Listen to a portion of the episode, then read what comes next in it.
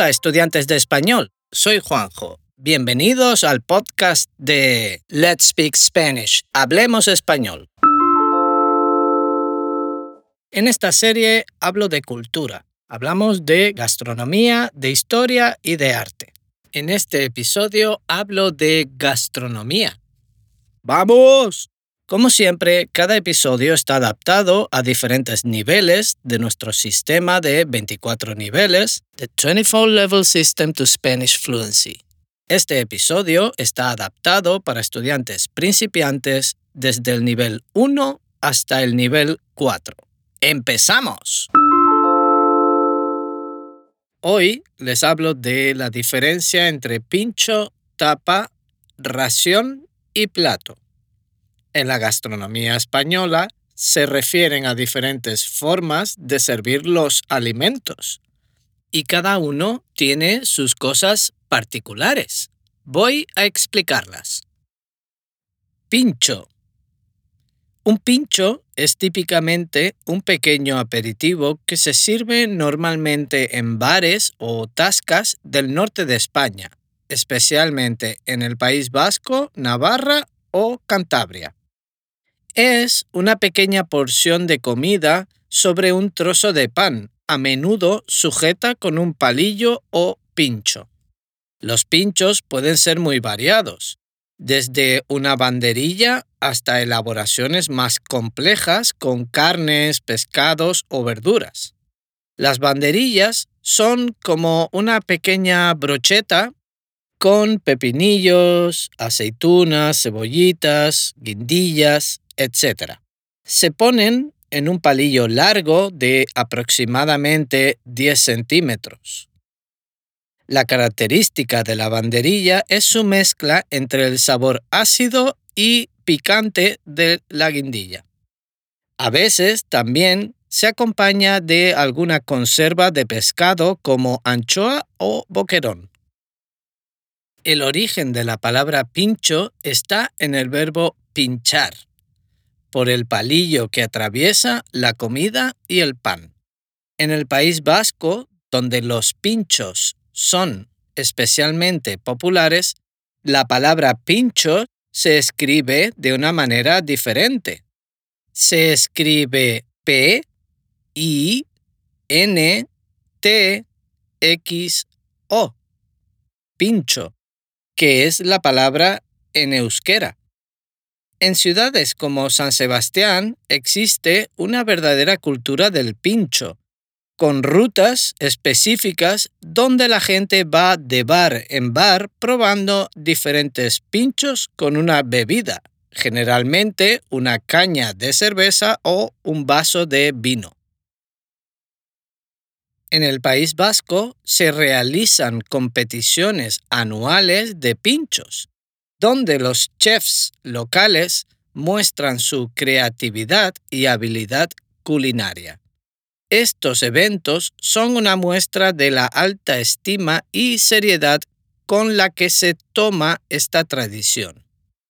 A diferencia de la tapa, que suele incluirse en algunos bares al pedir la bebida, el pincho se debe pedir por separado y suele ser más grande. Los pinchos fríos son aquellos que generalmente están sobre la barra del bar y el cliente los coge a voluntad o pide al camarero y luego, al terminar de comer, los paga. Los pinchos calientes deben ser pedidos al camarero, quien los solicita a cocina para ser preparados o calentados al momento. El pincho está especialmente asociado a la gastronomía vasca, en la que se suele tomar como aperitivo acompañado normalmente de un vaso de vino tinto llamado chiquito o un surito, nombre por el que se conoce al pequeño vaso de cerveza de media caña. Este mismo vaso es conocido en Aragón como penalti. En La Rioja y en Burgos corto. Chato en Soria y en otras partes de España, mini. Esta costumbre es muy común en los bares del País Vasco, Cantabria, Navarra, La Rioja, Soria, Asturias y Burgos. Por la fama que está adquiriendo esta forma de comer, cada vez más personas deciden realizar su comida o cena a base de pinchos, alternando de bar en bar. Los ingredientes a colocar sobre el pan pueden ser muchos, pero muchas veces son los más habituales en la cocina vasca. Pescados, especialmente merluza, bacalao, anchoas, gulas, etc. Tortilla de patata, pimientos rellenos, croquetas y más. Pero hoy en día se crean nuevos pinchos y más variados por la abundancia de jóvenes cocineros en el País Vasco y en San Sebastián fruto de las escuelas de alta cocina y los restaurantes que cada vez elaboran y crean nuevos pinchos y más complejos, lo que resulta una innovación constante y aparición de nuevas recetas. Lo más habitual suele ser coger uno mismo los pinchos que están sobre bandejas en la barra y comerlo de pie mientras se charla con los amigos y se toma la bebida. En algunos bares, a cada pincho se le coloca un palillo diferente para al final contar los palillos que tiene cada cliente y así calcular la cuenta. El uso de palillos más largos o más cortos o de palillos con diferentes colores se da en algunos bares aunque no es la forma general. Tapa. La tapa es similar al pincho en cuanto a tamaño, pero su concepto es más amplio y no necesita servirse sobre pan. Es una porción pequeña de comida que se sirve con una bebida. En muchas regiones de España, la tapa es gratis con la bebida. Las tapas pueden ser frías, como aceitunas, cacahuetes, queso, etc. O calientes, como albóndigas, revueltos de setas, calamares y más. Una teoría sobre el origen de las tapas es que surgen para cubrir la copa con una rebanada de pan o jamón para proteger el vino del polvo o de los insectos. Otra es que el rey Alfonso X el Sabio obliga a servir un poco de comida junto a las bebidas alcohólicas para tapar sus efectos y evitar la borrachera. Las tapas varían enormemente de una región a otra en España. Por ejemplo, en Sevilla puedes encontrar tapas de rabo de toro, mientras que en el norte de España las tapas pueden incluir mariscos frescos. Las tapas mezclan el concepto de comer con el de socializar. Es por esta razón por la que la tapa está unida al acto de tapear. Los bares, entendidos como lugares de reunión, son el espacio ideal para la tapa. De este concepto salen los verbos tapear, comer tapas, e ir de tapas, ir a diferentes bares para comer tapas. Incluso empresas turísticas ofrecen en sus rutas la degustación de una bebida con tapa incluida como algo típico del lugar. Ración. Una ración es una porción más grande que una tapa. Es para compartir con varias personas. En los bares y restaurantes se pueden pedir raciones de diferentes platos para probar diferentes comidas en un ambiente informal. Ejemplos de raciones pueden incluir patatas bravas, calamares a la romana, chipirones a la plancha o, por ejemplo, croquetas. Las raciones tienen un fuerte componente social en España. Reflejan la cultura del compartir y del disfrutar de la comida en compañía de otros. Es común en reuniones de amigos o familiares pedir varias raciones para compartir entre todos. La ración de calamares a la romana es icónica en Madrid, donde la tradición dice que debe disfrutarse en los bares del centro junto a una caña bien fría. Las raciones se empiezan a servir en bares como una forma de ofrecer a los clientes algo sustancioso para acompañar sus bebidas, especialmente para aquellos que pasan mucho tiempo socializando y necesitan algo más que una simple tapa. Muchas raciones son versiones pequeñas de platos caseros tradicionales permitiendo a los comensales disfrutar de una amplia variedad de sabores en un solo lugar. Plato. Un plato se refiere a una porción completa de una comida, servida como parte de un menú más estructurado o como una comida principal. En un restaurante, un plato puede ser un entrante, un plato principal o un postre. Un plato es generalmente una ración individual y está destinado a ser consumido por una persona.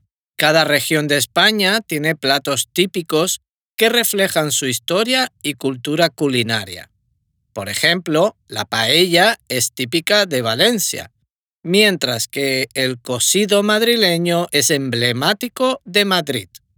Algunos de los platos más famosos de la cocina española tienen orígenes humildes o de aprovechamiento, como la tortilla española, que se cree que se originó como una manera sencilla y económica de alimentar a las familias con ingredientes básicos como huevos y patatas.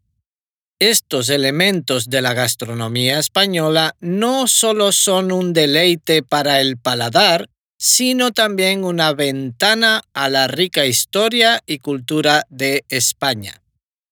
La cocina española es un reflejo de las diversas culturas que han pasado por España a lo largo de su historia, incluyendo romanos, árabes y judíos.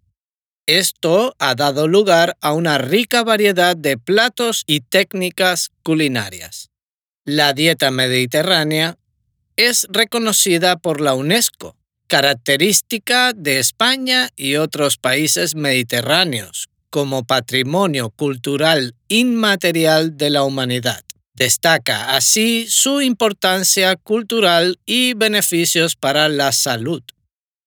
El plato combinado es un tipo de comida muy común en bares y cafeterías de España.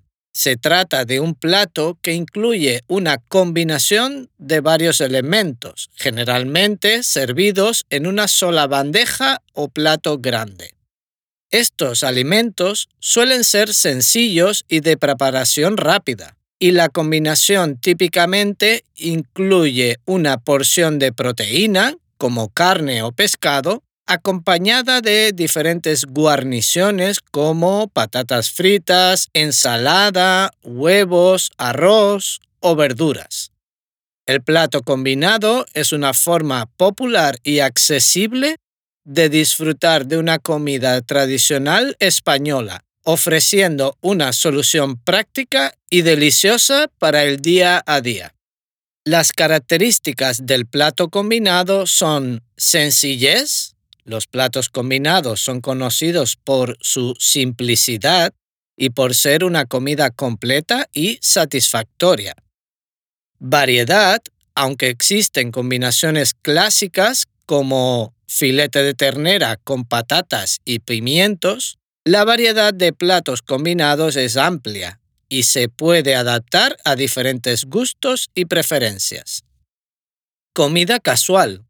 Suelen ser opciones populares para un almuerzo o cena informales, especialmente cuando se busca una comida completa y económica.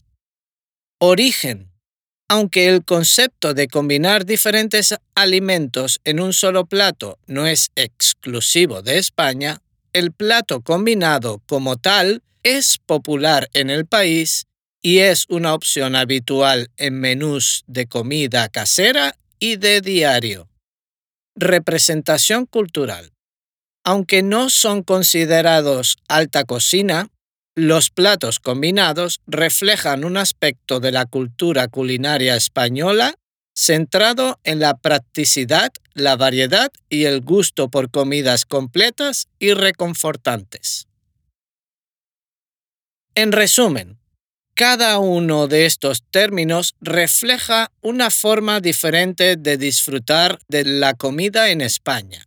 Desde una pequeña porción de comida para acompañar una bebida hasta una comida completa. Y aquí termina el episodio de hoy. Si puedes, disfruta de la gastronomía española y seguimos hablando en el próximo episodio. ¡Saludos!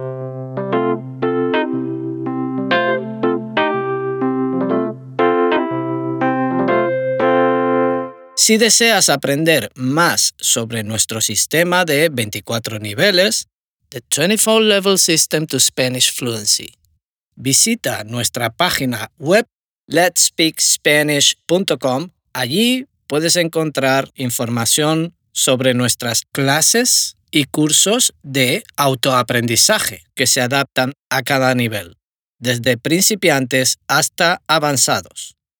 Puedes suscribirte a nuestro podcast para no perderte ningún episodio y compartir con tus amigos amantes del español. Hasta el próximo episodio. Let's Speak Spanish. Hablemos español.